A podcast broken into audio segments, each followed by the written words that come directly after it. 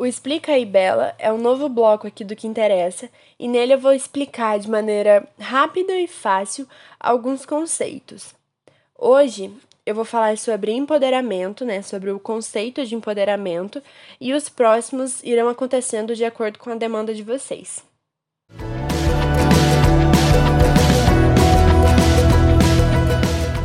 Empoderamento é uma palavra está super em alta, que está super sendo usada atualmente. Mas como Paulo Freire, que foi o criador, o idealizador do conceito, já previa, na maior parte das vezes é usada de uma forma desviada de seu significado, de seu sentido real, sabe? A gente vê o empoderamento como se fosse um sentimento, uma sensação. Uma mulher empoderada é uma mulher que se sente bem consigo mesma, que se valoriza e que se ama como é. Mas, como eu falei, o significado de empoderamento vai muito além disso, embora também inclua esse processo de sentir-se bem consigo mesma. A primeira coisa que a gente deve levar em consideração é que o empoderamento ele é um rolê que vai para além do individual. É o individual ligado ao coletivo. Por exemplo, não é possível a gente alcançar o empoderamento se todos os nossos iguais não alcançarem também. Porque a palavra empoderar, por mais que pareça, não é dar poder. Na real, é um processo de questionar os padrões de poder que existem na sociedade. Também é perceber os mecanismos de opressão que agem sobre cada grupo social e coletivamente agir e criar meios para alcançar a liberdade do todo. Deu para entender? Por exemplo,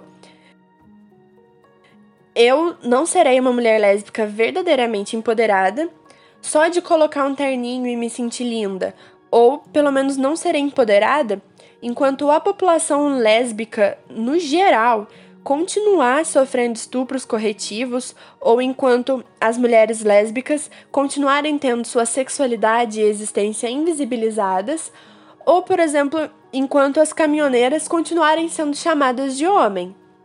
A gente só vai ser realmente empoderada quando alcançarmos uma realidade livre de qualquer opressão e lesbofobia, não só para algumas lésbicas, como lésbicas brancas ou feminilizadas, mas para todas as lésbicas, as lésbicas caminhoneiras, que são as lésbicas que não performam tanta feminilidade, ou para as lésbicas negras que sofrem mais invisibilização ainda do que as lésbicas brancas. O empoderamento real oficial é uma conquista sociopolítica coletiva. Deu para entender? Eu, eu usei o exemplo de mulheres lésbicas, mas o empoderamento ele serve e é necessário para todos os grupos sociais minoritários. Exemplo, pessoas negras, indígenas, transexuais, mulheres, para todos.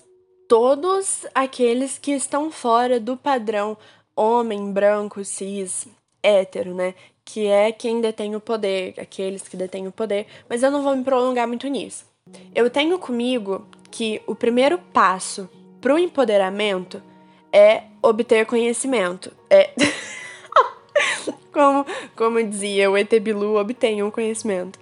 Porque a educação, como dizia o Paulo Freire, ela sozinha não muda a sociedade, não transforma a sociedade. Mas sem ela, tão pouco a sociedade muda.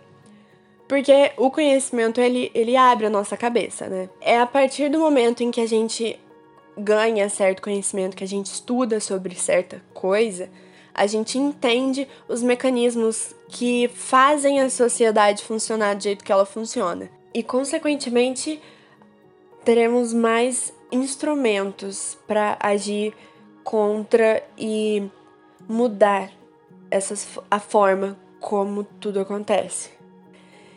Enfim, eu dei uma resumida para explicar, até porque empoderamento é um conceito um tanto quanto complicado.